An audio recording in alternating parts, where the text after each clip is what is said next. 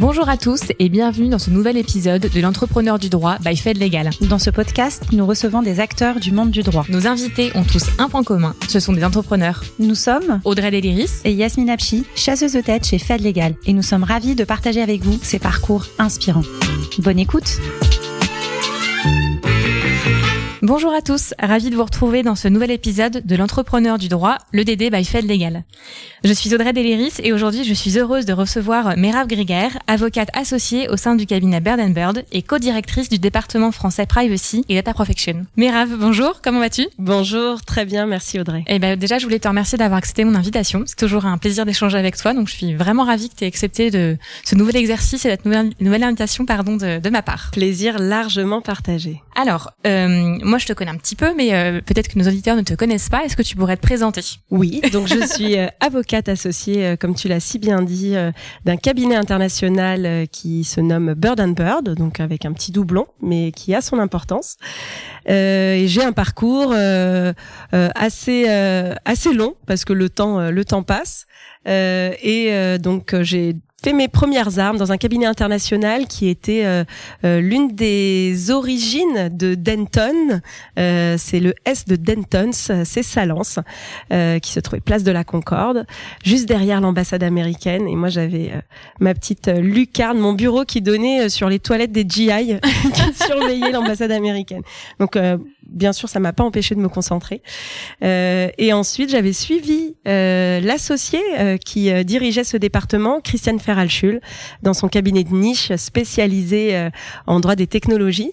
je suis restée à ses côtés pendant huit ans et euh, j'ai rejoint un cabinet boutique euh, constitué euh, d'anciens associés de grands cabinets comme Latam, Winston, comme Auguste et Debouzy également. De très beaux noms. De très beaux noms, ouais. Et je suis pas restée très longtemps dans ce cabinet boutique parce que un cabinet comme Bird and Bird m'a déroulé le tapis rouge et ça, ça ne se refuse pas. Donc j'y suis depuis euh, plus de cinq ans. Merci pour euh, pour euh, pour ce parcours. Est-ce que tu peux peut-être nous dire aussi qui tu es dans la ville, d'où tu viens, si tu es d'accord pour partager ça avec nous? Oui. Bon, alors il y a, y a, pas mal de décennies derrière moi, donc il va falloir sélectionner d'où je viens. Il y a un peu plus de 40 ans.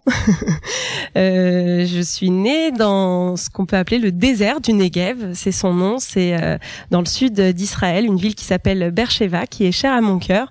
Euh, D'abord parce que c'était pas grand-chose, c'était que du sable, et c'est l'une des rares villes qui n'est pas euh, euh, près de la mer en Israël.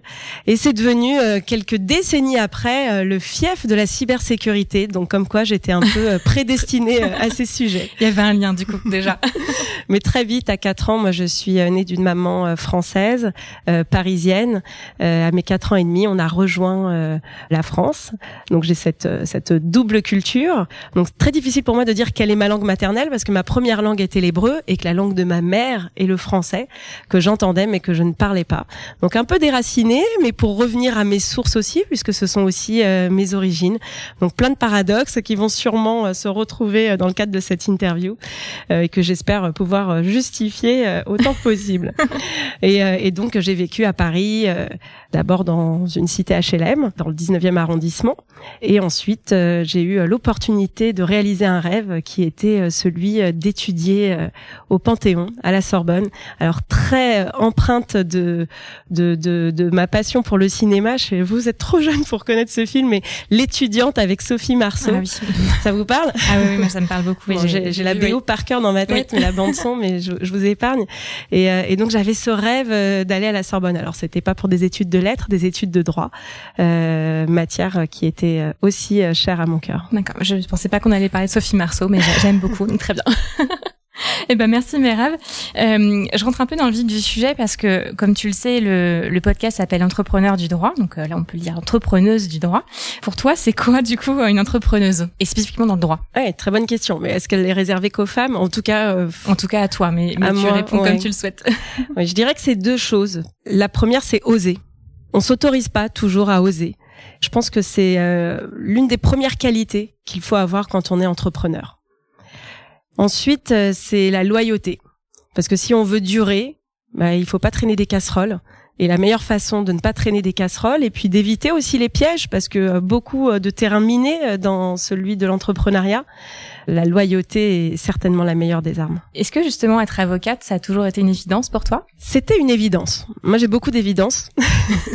le plus dur aura été de, de les choisir mais ça fait partie de mes évidences, oui. Ce, ce métier-là, ce métier euh, de défense euh, de la veuve et l'orphelin, c'est assez classique, mais ce métier aussi euh, d'investigation, ce métier avec beaucoup de, de valeurs, une déontologie, une éthique, et au service de l'autre, ça fait partie des, des éléments qui, qui me tenaient tout particulièrement à cœur. Et je pense que quand on est avocat, on l'est un peu au quotidien. Et justement, question intéressante qu'on n'a pas préparée, mais je te la pose quand même du coup. Euh, est-ce que tu avais conscience quand tu étais étudiante en droit de, de ce statut de libéral, d'être entrepreneur euh, Est-ce que tu en avais conscience? Je pense que oui. Euh, le statut libéral euh, davantage que le côté entrepreneur. Euh, je pensais davantage, je pensais pas faire autant d'entrepreneuriat. J'avais le sentiment qu'on était comme des médecins et que les clients euh, tombaient du ciel et, euh, et qu'on servait euh, tellement des, des intérêts vitaux que que ça viendrait seul. Or c'est pas le cas. C'est très difficile d'avoir du travail quand on est avocat. Non pas qu'il y ait peu de causes à, défendre, mais c'est pas si évident. Mais le côté libéral, c'est un, un élément qui est très important pour moi et que je cherche à préserver euh, notamment euh, auprès de mes collaborateurs. C'est intéressant parce que bah, en tant que chasseuse de tête, moi j'ai beaucoup d'avocats qui quittent la robe et qui justement veulent partir et quitter le, ce statut libéral pour d'autres raisons aussi bien entendu. Donc euh, d'avoir du coup des personnes comme toi avocates qui veulent absolument rester libérales et un statut que tu défends très fort, c'est intéressant justement. Donc toi en tout cas, tu t'y sens bien dans ce statut. Et... Mais je pense que parmi les personnes qui quittent euh, le, le, monde de l'avocature avec euh, ce qu'il représente de libéral, parmi ces personnes-là, hein, je ne fais pas de généralité, il y a des personnes qui ont été déçues parce qu'on n'a pas respecté leur statut de libéral. Alors si on ne nous respecte pas dans euh, cette euh, nature-là, euh, cette fonction-là, effectivement, autant poursuivre ailleurs et, et peut-être être mieux traité. Oui. Et être plus heureux parfois, mais s'épanouir dans des règles qui seraient plus claires. Ok. D'après ce que j'ai pu lire en préparant voilà, ce podcast, tu es tombé un peu par hasard sur cette matière voilà, qui est la, privacy et qui est devenue ton expertise. Hein. On lit partout sur euh, Google euh, quand j'ai regardé euh, que tu es une expert dans ce domaine. donc comment ça s'est passé de d'arriver comme ça enfin, Tu n'es pas devenu expert du jour au lendemain, j'imagine. Donc comment as découvert Presque du jour au lendemain. Hein. Alors raconte-nous. Alors moi, je je voulais faire du droit de la propriété intellectuelle, le droit de la publicité, la création audiovisuelle, tout ce qui était autour de la créativité de la création, de l'art, et aussi le droit de la communication sur la partie euh, euh d'élite presse. Euh, j'étais passionnée de droit à l'information. C'était mes matières euh, de prédilection et, euh, et c'est pas le boulot que j'ai trouvé. Donc j'ai eu une très jolie rencontre. C'est souvent ce qu'on n'a pas prévu qui devient l'élément clé de votre vie, de votre carrière qui va compter. Donc moi j'avais fait ce qu'on appelle le stage EFB obligatoire, donc de l'école du barreau. Euh, chez Auguste et Debouzy, super stage avec. Euh, j'ai eu de la chance, j'ai rencontré vraiment de très belles personnes, avec euh, Mastir Azavi notamment. Bon, j'ai pas énormément travaillé avec elle, mais j'ai eu l'opportunité de travailler avec elle et d'échanger et de m'imprégner de, de, de de toutes ses valeurs à elle et ses compétences et son élégance, enfin un, super modèle.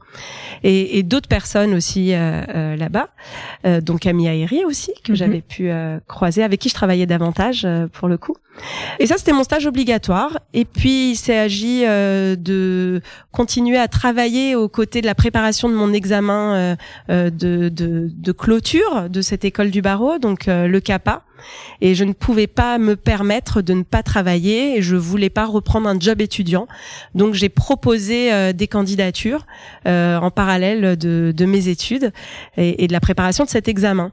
Parmi les candidatures, donc moi j'y allais, euh, j'y croyais à mon à mon profil spécialisé droit des médias, droit audiovisuel, droit du cinéma, de la musique, de l'art de l'édition, et ça a plu. Mais ça plaît pour les entretiens, mais pour finalement qu'on me propose autre chose. Donc c'est ainsi que j'ai été euh, reçue par Salance, donc euh, Dentons, mhm. devenu entre-temps Dentons, euh, l'équipe de Christiane Ferralchul. Et on me dit, écoutez, votre profil nous intéresse, on vous a fait venir. On vous avoue, on n'a pas de dossier sur ce sujet-là, pas encore, mais si ça vient, au moins vous êtes là. En revanche, petite nouveauté, je fais oui, on va vous faire passer un examen. Mais c'est juste un stage. Oui, mais c'est une nouveauté euh, cette année et, et désolé, vraiment, la personne m'a dit, je, je, vous demande de m'excuser. C'est pas très agréable de devoir passer un examen, mais on, on, a décidé de mettre ça en place. Je fais OK. Et c'est l'équipe droit de l'informatique. Alors moi, à l'époque, j'étais pas geek. Hein. Je vous parle d'un temps où euh, il y avait où, où Facebook démarrait en réalité. Et là, je me retrouve avec une loi dont je ne connaissais pas l'existence, qui s'appelait la, la, loi pour la confiance dans l'économie numérique.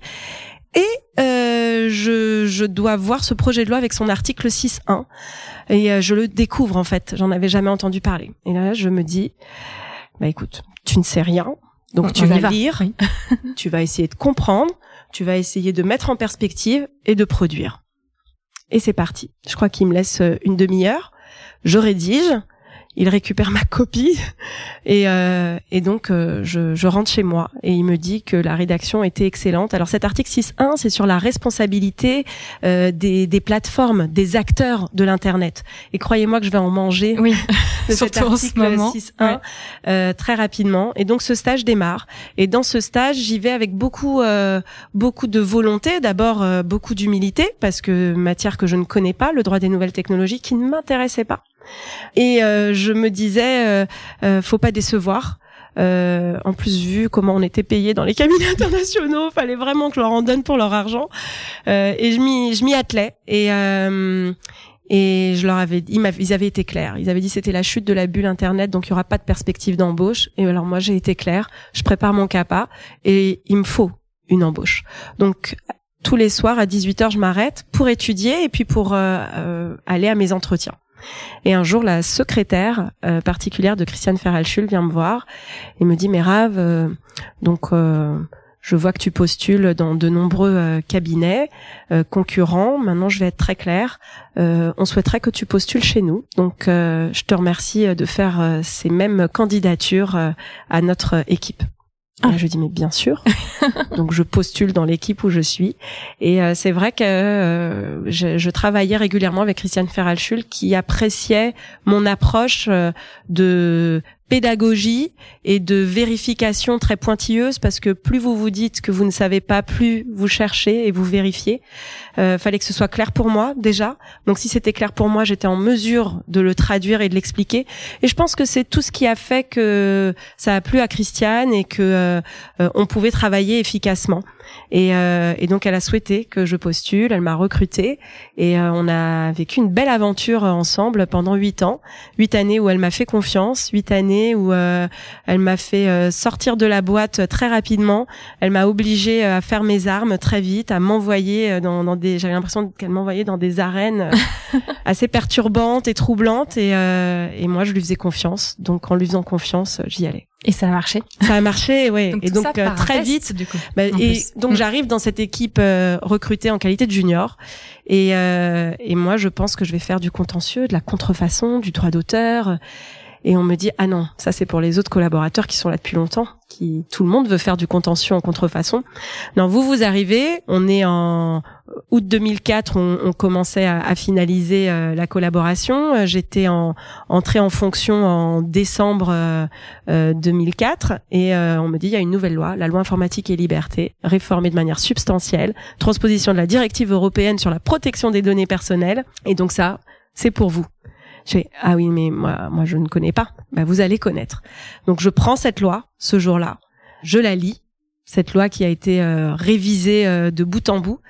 Et je pense qu'à cette première lecture, alors c'est très prétentieux et c'est un peu, euh, il y a un côté mise en scène, mais à partir du moment où je fais l'effort de lire cette loi, de la première phrase jusqu'à la fin, je deviens plus expert que ceux qui sont complètement imprégnés de l'ancien régime du précédent droit applicable. Et là, j'ai déjà un train d'avance puisque je maîtrise from scratch, comme on dit, euh, mm. euh, de, de, de, but en blanc là. De, en, je démarre toute vierge sur la matière et entachée de rien. Et donc, je pense que finalement, j'en savais déjà plus que les autres parce que euh, j'étais pas du tout affectée par de précédents raisonnements et de précédentes règles. Donc en fait, si tu es presque devenue experte en très peu de temps et un peu par hasard alors. Oui, je me suis tout de suite retrouvée avec des sociétés du CAC 40 en face de moi, des énarques à qui je devais expliquer le droit et euh, et euh, c'était à la fois euh, délicat et il fallait oser le faire. Et hyper formateur, forcément. Très formateur. ok, merci pour cette euh, cette belle histoire du coup. Euh, et alors, toi, comment tu te définis en tant qu'entrepreneuse? Du coup, là, j'ai lu euh, beaucoup de choses hein, avant de, que de t'inviter. Dans une des interviews euh, que tu as données récemment dans Les Décideurs, il te qualifie d'humaine et innovante. Est-ce que c'est ça qui marche selon toi, le fait que toi, tu es une bonne entrepreneuse? Alors, en tout cas, ça c'est ma. J'ai beaucoup apprécié cet article. C'est c'est c'est un article qui m'a beaucoup touchée.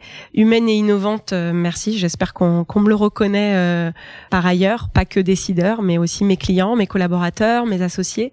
Quand vous m'avez demandé euh, ce qui ce qui me qualifierait en tant qu'entrepreneuse, parce que je pense que humaine et innovante, c'est en qualité d'avocate. Mhm.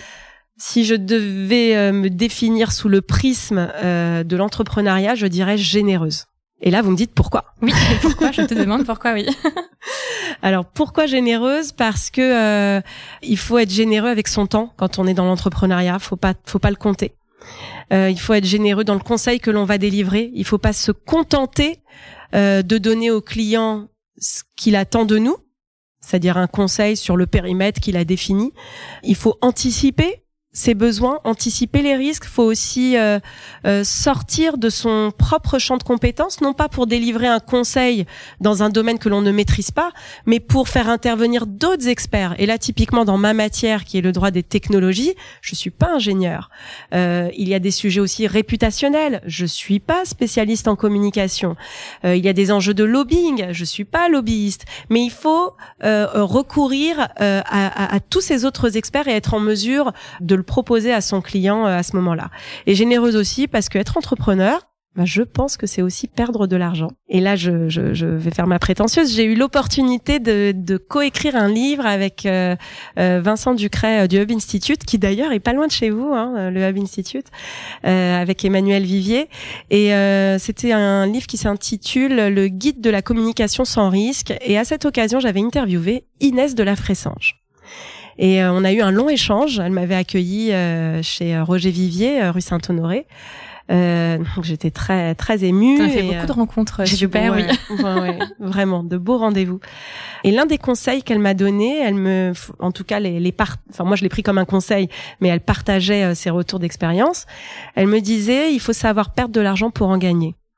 Et je trouve que c'est l'une des clés de l'entrepreneuriat. C'est-à-dire qu'il faut pas avoir peur d'offrir, donc à titre gracieux, un conseil, une idée, être force de proposition sans pour autant euh, facturer. Même si ça paye pas tout de suite, ça paiera demain. Et si ça paye pas demain, ça paiera après-demain. Et si ça paye jamais, c'est pas grave, on s'est enrichi rien que en réfléchissant intellectuellement à la problématique qui a été posée et en essayant de voir beaucoup plus loin que ce qu'on avait imaginé initialement. Ça fait aussi oui quoi mon métier de chasseuse de tête pour le coup, parce qu'on n'a pas le même métier, mais c'est vrai qu'on on donne aussi beaucoup de conseils en fait à nos clients et à tous les candidats qu'on rencontre, aux avocats, aux juristes, et parfois sans avoir de mandat, parfois sans avoir de poste à leur proposer, mais juste parce qu'on aime les conseiller, on le fait, et c'est ça qui nous qui enrichit enfin en tout cas c'est comme ça que je vois mon métier aussi donc euh, ça, ça, fait écho à ce que je vis aussi je, je, bon donc on, on, se tutoie Audrey oui. euh, je sais pas si tu sais mais euh, euh, Fed Legal sont parmi les premiers à m'avoir identifié comme euh, futur associé de cabinets internationaux et avoir suivi comme ça euh, mon parcours et encourager. Tout à fait. Bah, en fait, Merav, je, je profite pour te remercier parce que tu dis oui euh, très souvent des sollicitations, parce que c'est tellement passionnant ce que tu nous racontes que Alors... tu étais la première invitée du coup de ma newsletter il y a quelques ah années et d'une matinale fait légal et, euh, et à chaque fois on a des super retours parce que c'est tellement enrichissant et, et, enthousiaste. Alors je me suis dit que j'allais encore te demander. Donc merci encore d'accepter. De... ça me fait penser à, justement pour parler d'Emmanuel Vivier euh, du Hub Institute qui me présente depuis 15 ans comme l'avocate qui ne dit jamais non. Alors attention, hein, ça, ça, ça, s'applique pas à tout, mais c'est peut-être aussi l'une des clés et euh, de l'entrepreneuriat, c'est savoir saisir les opportunités et affronter ses peurs. Tout à fait. Merci. euh, c'est un bon conseil en effet que, que tu nous donnes. Et euh, est-ce que euh, il y a peut-être des choses que tu aurais fait différemment dans ton parcours? Est-ce qu'il y a des erreurs qui t'ont servi, qui t'ont appris et que tu voudrais, si tu veux bien, nous, nous partager? Il y a tellement de choses que j'aurais aimé faire différemment et tellement d'erreurs. C'est, j'en ai même trop en fait. Donc euh, peut-être accepter de faire des erreurs déjà, euh, se lancer. Le jour où j'ai accepté de me tromper, c'est le jour où j'ai le plus avancé.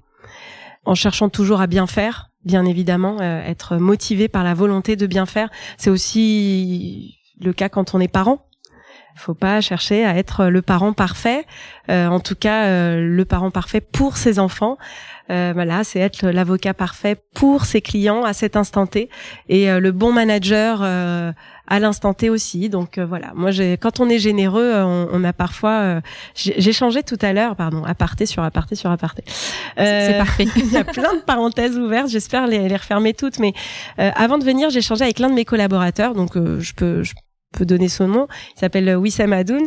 Et on discutait et bon échange très très euh, agréable et euh, hors euh, hors boulot où je le complimentais. Et puis en retour bah moi le manager je complimente mon collaborateur. Puis c'est lui qui me complimente en retour. Et en toute sincérité il y avait pas de bonus à la clé. On n'y est pas encore. Pas, de négo. Et c'était sincère c'était juste.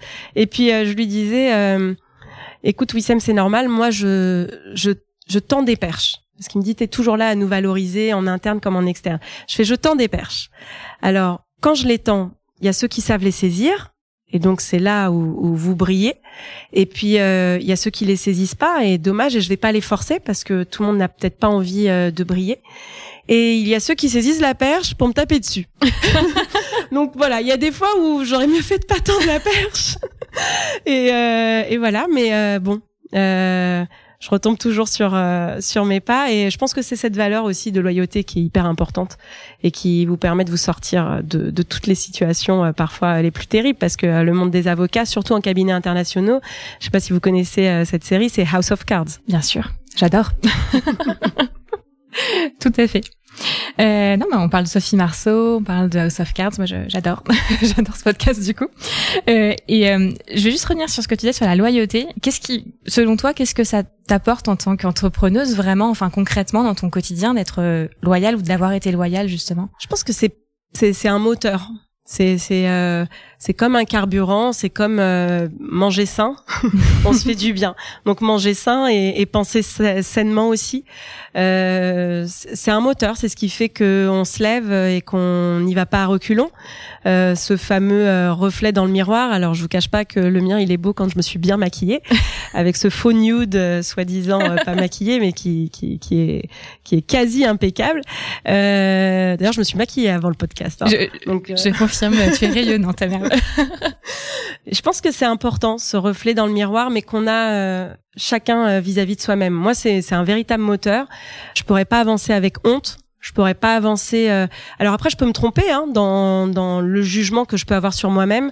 Ce que moi je considère comme loyal, d'autres euh, peut-être euh, l'interprètent pas de cette façon-là. Euh, en tout cas, moi j'ai que de la bonne intention derrière et beaucoup de remise en question. Et je suis prête à me re-remettre en question. et je suis prête à, à aussi savoir demander pardon aussi quand on se trompe, reconnaître ses erreurs. C'est c'est l'un des premiers pas, je pense, vers le succès. Et, et oui, euh, cette loyauté-là, euh, c'est celle qui, qui fait que, que je me lève le matin et que j'arrive à, à identifier euh, toute la matrice de ma journée, de ma semaine, de mon mois, de mon année, de ma vie. C'est beau. euh, et alors, parfois j'ai l'impression d'être le Jean-Claude Van. J'ai pas préparé, je m'écoute, je fais oh là, ça, faudra couper. Ah bah écoute, je, je pense pas qu'on va couper. Moi, je trouve ça très inspirant et très sincère, donc. On va passer à la question suivante. T'as un petit peu répondu. Euh, je vais te poser quelles sont tes motivations au quotidien. Donc c'est euh, Jean-Claude Van. Qu'est-ce que j'ai répondu euh, Ah, mes motivations. Oui, tes motivations, pardon. Est-ce qu'il y a des choses Ah oui, mais le quotidien. T'as déjà un petit peu répondu à, avec pas mal de choses, mais est-ce qu'il y a vraiment d'autres ah bah, choses Il manque quatre choses quand même. Ah. Eh oui, ma motivation au quotidien, elle a changé euh, depuis euh, mes 31 ans parce que euh, c'est l'arrivée de mes premiers enfants. Et donc ça dans dans la vie d'une femme en tout cas méditerranéenne que je suis, c'est ça l'élément moteur parce que vous êtes responsable de vie. De la même façon qu'au cabinet, on est responsable de carrière qu'on va faire évoluer quand on est associé avec ses collaborateurs, du bien-être et de l'envie de bosser ensemble sur des sujets. voilà, là je être responsable de vie qu'on a créée et, et avec aussi des besoins matériels évidents et des besoins aussi de, de modèles, de rôle modèle. je pense que ça, ça guide notre quotidien différemment. Et d'ailleurs, c'est le meilleur gap que j'ai fait à chaque fois que j'ai eu un enfant. J'en ai quatre. Je n'en ai que deux, mais je peux confirmer que j'aurais bien fait un cinquième, mais bon, là, allez, ça va pas être possible. ça, ça, prend un petit peu de temps quand même, mais, mais tellement de bonheur et c'est vrai que ça permet d'avoir une autre vision euh, surtout, donc c'est merveilleux. on pourra en parler pendant plein de plein de minutes, plein d'heures, mais on, on, va retourner sur un sujet un peu plus pro, même si évidemment c'est fortement lié. Et en tout cas, je partage évidemment ton, ton avis. Euh, mais tu parlais de rôle modèle, donc ça me permet de rebondir et je te remercie. Quels ont été tes, tes mentors par le passé, mais peut-être qu'ils le sont encore aujourd'hui d'ailleurs? Alors j'ai évoqué euh, Christiane Ferralschul. Euh, c'est vrai que euh, le regard qu'elle a porté sur moi et les opportunités euh, qu'elle m'a offertes ont été euh, majeures et déterminantes euh, dans ma carrière.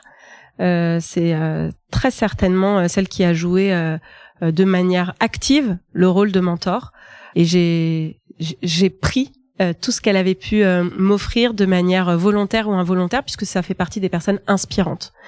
Elle, elle a joué ce rôle de manière active. J'ai eu aussi des clientes qui qui m'ont vu évoluer et qui ont qui m'ont poussé qui m'ont dit ce que serait ma carrière et qui et des anciennes avocates notamment euh, de grands cabinets comme Latam et Watkins euh, qui me disaient euh, mais mais Rav vous euh, vous faites partie de, de ces personnes qui finiraient associées d'un cabinet international. Alors j'ai beaucoup ri ce jour-là, ça m'avait suffi comme information, j'avais plus besoin de le réaliser. Il y a quelqu'un sur cette terre, il y a quelqu'un qui le pense. C'est chouette, j'avais eu ma promotion et quand quand c'est arrivé, j'ai beaucoup pensé à elle. Euh, mais voilà, c'est vrai que chez les clients aussi, euh, j'ai eu, euh, il y a eu ce, cet échange de, de, moi je leur donnais du conseil et eux me donnaient en retour leurs conseils à eux au quotidien. Mais je vous cache pas que voilà, on voit bien, je suis très bavarde. Euh, que ce soit euh, ma gardienne avant de partir au bureau où on va prendre euh, une minute trente, ou que ce soit là tout à l'heure euh, les, réceptionnistes du cabinet où on a échangé, il va en sortir une phrase, un mot, un regard, autant d'éléments. Alors c'est pas du mentoring, mais je peux vous dire que ça vous construit et que ça vous fait avancer. Et si vous êtes réceptif à, à ces éléments-là, vous vous ne pouvez que vous enrichir d'une manière ou d'une autre. Donc toutes les personnes qui t'entourent en fait t'inspirent. Euh, oui, et peut-être que c'est ça la clé, c'est savoir bien s'entourer et puis identifier aussi euh, ceux qui sont faussement bienveillants. Et euh, euh ça aussi c'est c'est important. C'est quelque chose qui est assez revenu durant les différents podcasts entrepreneurs du droit. que j'ai pu faire jusqu'à présent, c'est entrepreneur, c'est pas quelqu'un qui est tout seul justement, c'est quelqu'un qui s'entoure bien des bonnes personnes euh, en pro et en, en perso justement euh, et c'est comme ça en tout cas que les personnes que j'ai pu interviewer jusqu'à présent m'ont dit que l'entrepreneuriat marchait c'est aussi parce qu'on s'est entouré des bonnes personnes qui nous inspirent au quotidien et j'ai l'impression que pour toi c'est pareil Absolument. Avec euh, aussi une diversification. Oui. Il faut pas s'entourer de gens qui nous ressemblent, qui nous ressemblent, oui, dans les valeurs, mais qui au contraire sont différents de nous pour apporter euh, pour euh, constituer une vraie euh, cellule riche avec différents pouvoirs. On n'est pas des super héros, mais à nous tous, on, a des super pouvoirs. Et justement, au-delà des personnes qui peuvent t'inspirer, est-ce qu'il y a d'autres sources d'inspiration au quotidien, dans ton métier, en tant qu'entrepreneuse, en tant qu'avocate? En tant que femme, pour voir plus large D'autres sources d'inspiration, oui, bien sûr. Euh, le, que ce soit la littérature, que ce soit euh, euh que ce soit aussi euh, le, le, cinéma ou, euh, ou, la musique. Alors je me retrouve là à cette période de ma vie. À, avant, j'étais très attachée à la mélodie et maintenant je suis beaucoup plus attachée au texte. Et je trouve que même dans les textes de, de chansons, on, on, apprend pas mal de choses et on, on les. C'est bien de les réécouter aussi les, les grands classiques, quelques soit euh, euh, la catégorie euh, musicale, mais on, on, les appréhende et on, on les entend différemment. que ce soit la variété française, internationale, du rock, du moi avant le rock c'était inaudible.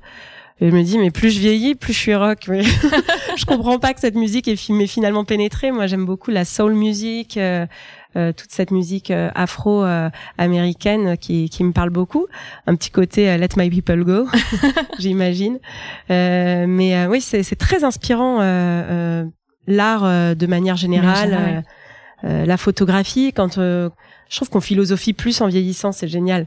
Mais aller à une expo photo et réaliser que un regard peut être différent sur la même chose, et parfois la photographie ou l'art vous offre ceci. Merci pour ce partage. Et alors pour continuer sur la partie alors euh, peut-être littérature au sens large et art. Est-ce qu'il y a une citation, toi, qui te, que t'aimerais partager avec nous? Alors, c'est euh, à l'occasion d'une interview radio. Euh, un journaliste a dit une phrase qui euh, m'a suivi euh, tout mon parcours de vie et professionnel et qui m'a permis de prendre beaucoup de distance et de recul sur pas mal de choses et d'appréhender que ce soit une stratégie professionnelle, un dossier, une relation euh, personnelle euh, existante, familiale ou, euh, ou nouvelle, différemment. Et c'était un, un, journaliste roumain qui parlait très bien français mais avec un accent très très fort. Et il m'a, sachant que j'étais née en Israël, il m'a sorti un proverbe hébreu que moi-même je ne connaissais pas. Alors bien sûr, quand je l'ai dit à mon père, il me fait mais euh, on le connaît tous. Bon, c'est pas toi qui me l'as enseigné. C'est cet étranger. Donc l'étranger est très intéressant. Moi, j'aime beaucoup euh, la notion d'étranger parce que c'est celui qui va pouvoir euh, vous apporter énormément et parfois plus que que votre entourage aurait pu vous apporter sur vos propres sources et ressources. Et là, il me dit cette phrase en hébreu. Alors, je vous la fais. Allez, dis-nous. alors, en hébreu, je vous promets de vous, vous traduire et de vous l'expliquer. Ça se dit Al tzodek chacham. Ce qui signifie Audrey, n'est-ce pas? Oui, je vous laisse le dire. non, non, je, je, te, laisse me traduire du coup. Ce qui signifie ne sois pas celui qui a raison, mais celui qui est intelligent. C'est très intéressant dans notre métier euh, d'avocat euh, et d'appliquer euh, un adage comme celui-ci, parce que parfois on s'acharne à démontrer la vérité, on s'essouffle à l'expliquer à la crier, alors que parfois l'approche, elle, elle doit être beaucoup plus smart et intelligente pour arriver à une démonstration. Et notamment, vous savez, euh, euh, parfois on a la réponse et le résultat, mais si c'est nous qui donnons cette solution, voilà, on a la solution. Et si la solution vient de nous, il n'y aura pas une adhésion complète et totale. Donc c'est là où vous utilisez le côté smart et intelligent et où vous allez faire en sorte que cette solution sorte de la bouche de quelqu'un d'autre ou soit déduite par quelqu'un d'autre. Mais vous, vous savez que vous avez apporté les éléments pour que ce soit déduit. Donc, alti et sodek chacham. Parfait. Je n'oserais pas le répéter, mais euh, en tout cas, merci pour l'enseignement. C'est en effet un, un bel adage. Et alors, tu nous as parlé de plein de choses du coup de passion euh, au-delà du droit. On se sent passionné par euh, par euh, la, la, privacy par toute cette expertise évidemment mais aussi que ta découverte cinéphile. En tout cas je ne savais pas que tu aimais aussi bien Sophie Marceau que que les super héros et, plein d'autres choses le rock etc la photo. Est-ce que bah, le rock on s'emballe pas hein. je ne sais pas. Non non. Tu, tu écoutes juste du coup j'étais étonnée que cette musique me, me pénètre enfin mais c'est tout. Pardon donc Merav n'est pas une une rockeuse en tout cas. Mais voilà, est-ce est-ce qu'il y a des choses, euh, peut-être une autre passion euh, ou un autre métier qui t'aurait pu si t'avais pas été avocate? Est-ce qu'il y aurait euh, un rêve comme ça, un petit peu qui, qui wow, que t'avais enfant? Bonne question, très bonne question. Alors moi, j'ai été longtemps torturée parce que je n'arrivais pas à choisir mon métier. Et je le vois chez mes enfants aussi, où ils sentent qu'il y a une pression parce que qu'est-ce que tu vas, qu'est-ce que tu veux faire quand tu seras grand? Et moi, je, je voulais faire tellement de choses. Et, et on nous demande de choisir il a fallu choisir. Moi, je voulais être euh, plein de choses. donc, je vais, je vais, je ne vais révéler que celles euh, qui, qui peuvent être euh, révélées, mais notamment journaliste, reporter. voilà, j'étais prof. C'était quelque chose qui, qui me plaisait beaucoup, que ce soit prof comme dans le cercle des poètes disparus mmh. ou euh, enfin voilà, ces profs-là qui, qui vous changent la vie. qui euh, inspirent, oui. Qui mm. inspirent, exactement. Comme Mitchell Pfeiffer aussi dans Gangsta mm. Paradise, aller dans des dans des zones euh, un peu euh, imprévisibles où c'est plus compliqué d'enseigner. Euh, voilà, mais aussi euh, le, le, simple instituteur euh, qui change la vie, comme dit Goldman. voilà, donc tous ces métiers-là et plein d'autres parce que j'aime le cinéma, parce que j'aime la musique, parce que j'aime l'entertainment, parce que voilà. Mais donc il a fallu choisir par nécessité aussi et, et faire des entorses à des rêves, à des passions. mais finalement, je me dis que quand j'écris je suis pas très loin euh, du journaliste. Quand euh, je fais de l'investigation, je suis pas très loin de la détective que j'aurais tant aimé être. Que quand j'accompagne mes clients dans la communication, euh, que ce soit des clients dans le domaine politique ou dans le domaine professionnel, et eh ben je la suis cette directrice en com. quand je fais des explications et de la sensibilisation auprès des autorités françaises, bah je la suis quelque part un peu cette lobbyiste. on essaie de faire bouger pas mal de choses. Quand je suis avec mon équipe et que euh, et que euh, j'essaie de, de, fédérer ou de faire du team building, bah, l'entertainment on le retrouve aussi et c'est assez agréable, euh, voilà. Mais à la fois il y a eu des entorses, à la fois j'ai retrouvé toutes ces facettes dans l'exercice de mon métier parce qu'on a parlé de métier libéral, bah on peut choisir la façon de l'exercer. J'ai écrit un livre, un livre, et j'ai envie de vous dire aussi, j'ai pas fini.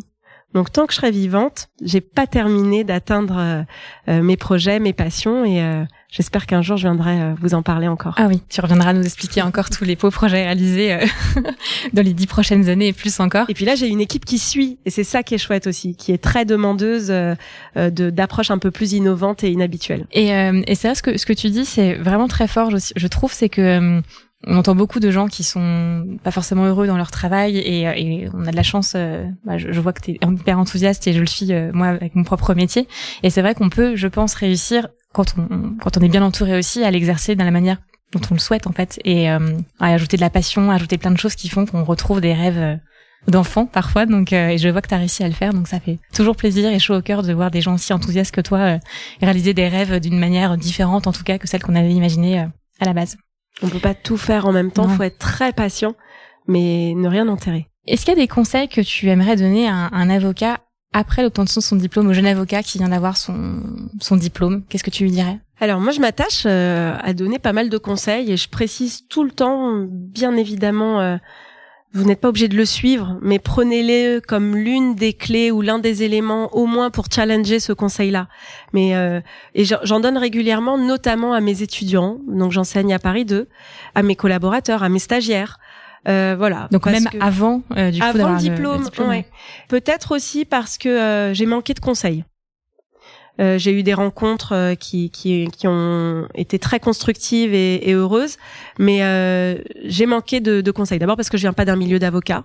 ensuite parce qu'on est venu vivre en France, dans le pays de ma maman, mais toute la famille de ma maman avait déjà été délocalisée en Israël. donc on était un peu seuls et j'ai manqué de grande sœur puisque je suis l'aînée de, de, trois filles. j'ai manqué de grandes cousines ou de ou de personnes qui, qui pouvaient qui pouvaient me donc moi, je, je donne beaucoup de conseils et peut-être le conseil qui revient souvent, notamment auprès de mes étudiants avec qui je suis plus pushy, euh, parce que comme je les vois pas longtemps, et souvent c'est au moment où, où je leur fais passer euh, la soutenance de mémoire. Je termine et je les laisse pas sans leur avoir euh, donné un conseil, en expliquant que attention, ne le suivez que si vous l'avez challengé et, et, vous y adhérez. Et en général, le message que je leur fais passer, c'est foncez, foncez avec humilité. Merci Mérave. de rien Audrey. Merci vraiment d'avoir partagé avec nous et avec moi du coup ce moment pour ce retour d'expérience très inspirant et hyper enrichissant vraiment. Un grand merci. Je suis sûre que les auditeurs vont être ravis d'écouter tout ce que tu as pu nous dire. Euh, Est-ce que tu as un dernier mot éventuellement pour les auditeurs ou, ou à partager éventuellement? Un dernier mot Non, mais je pense que, que remercier, c'est c'est l'un des éléments qu'il ne faut jamais oublier euh, dans tout. Et euh, là encore, euh, merci Audrey, merci Fed Légal. Encore merci Merav, merci à tous de nous avoir écoutés et à très vite pour un nouvel épisode de l'entrepreneur du droit by Fed Légal. Merci de nous avoir écoutés. Nous espérons que ce nouvel épisode vous a plu. N'hésitez pas à vous abonner et à nous mettre une bonne note. À très bientôt pour un prochain épisode de l'entrepreneur du droit by Fed Légal.